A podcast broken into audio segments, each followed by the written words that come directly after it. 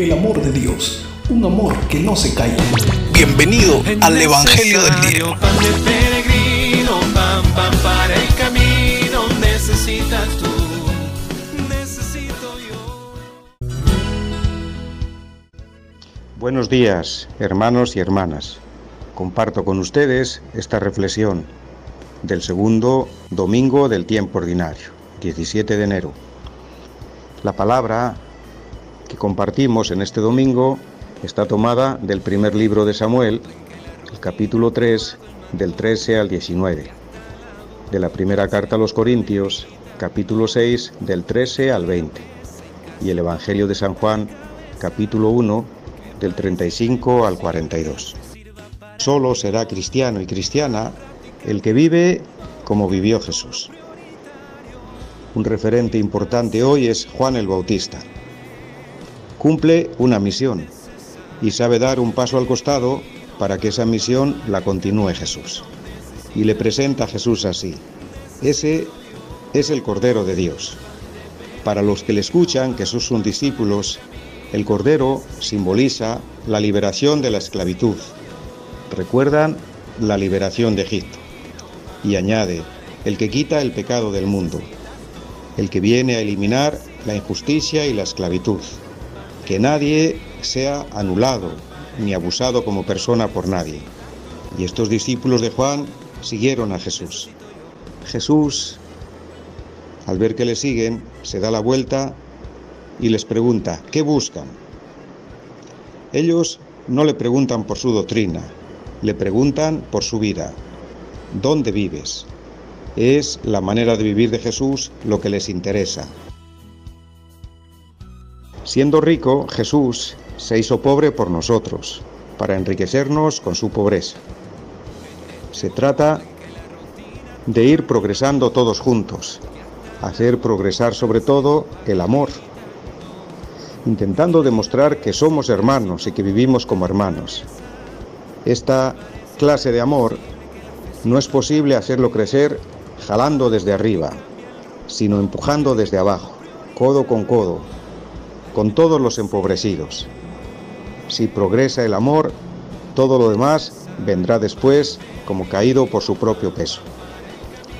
El Mesías esperado se mete en las miserias del pueblo para subir de nuevo, arrastrando detrás de sí a la nueva humanidad. Él también conoció lo que, lo que se siente al amanecer, sin plata, y tener que salir a buscar trabajo. A él también se le quedaría helada en las manos la paga de un salario de hambre. Sentiría el mismo enojo que nosotros y las mismas penas que nosotros. Su amor a las personas le hizo conocer a fondo la vida de las personas. Va de pueblo en pueblo. No tenía dónde reclinar la cabeza. Sintió el cansancio y la sed del camino, la preocupación por el hambre de la gente o por el futuro oscuro de su patria o de su país, la compasión por toda clase de enfermos. Tomó nuestras penalidades y cargó con nuestras enfermedades. Esta buena noticia de liberación para los pobres es la marca de Él como Mesías, la marca para probar que es el verdadero enviado de Dios.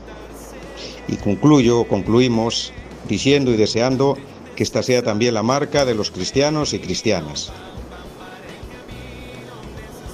Nos comprometemos como Jesús a ser sensibles y a dar la mano y la cara ante tantas mujeres violentadas en todos los sentidos por los padres de sus hijos, ante tantos hijos abandonados por sus padres, solo de los congresistas que se presentan ahora para las elecciones de, abril, hay como ciento y no sé cuántos que tienen juicios por alimentos, o sea que no están cumpliendo con sus hijos.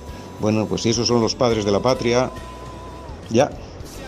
Y miramos aquí a las realidades que conocemos, condenados a vivir por no ser responsables los papás en, en la pobreza extrema. Posiblemente vamos a continuar con las clases virtuales. Pues, ¿Cuántos alumnos y alumnas no lo van a poder hacer porque no hay posibilidades de Internet en gran parte de aquí de la periferia de Paita? Trabajadores y trabajadoras explotados hasta la saciedad por sus empleadores. ¿Cuántas familias sin trabajo? Viviendo, pues no se sabe de qué viven cuando no hay trabajo, ¿no? Jesús quiso explicarles y nos explica los pasos que hay que dar para llegar a vivir como hermanos y como hermanas. Lo acogemos con el espíritu de Samuel, un niño, un adolescente, el que habla la primera lectura. Le dice a Dios, habla Señor, que tu siervo escuche. Y termina diciendo, el Señor estaba siempre con él. El Señor está siempre con nosotros y camina con nosotros.